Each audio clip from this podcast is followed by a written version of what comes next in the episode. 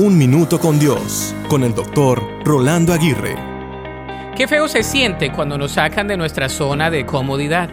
Quizá estábamos acostumbrados a lo mismo de siempre, con las mismas personas o en el mismo entorno y en la misma situación por un largo periodo de tiempo, hasta que un cambio nos forzó a salir de dicho estado, incomodando todo alrededor nuestro. ¿Has estado en esta situación? El salir de la comodidad no es nada placentero. Aunque la comodidad no sea lo mejor para nosotros, nos cuesta salir de ella. ¿Qué podemos hacer?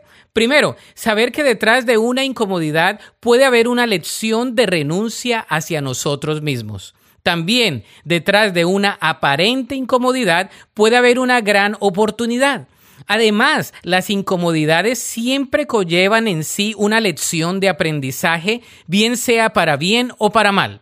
Por último, el salir de nuestra zona de comodidad nos permitirá servir, explorar y ser de bendición a los demás.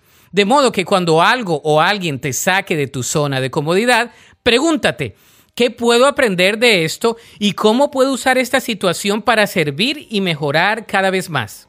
Dios es experto en hacer de nuestras incomodidades gratas oportunidades. La Biblia dice en Efesios 5:16, saquen el mejor provecho de cada oportunidad en estos días malos. Para escuchar episodios anteriores, visita unminutocondios.org.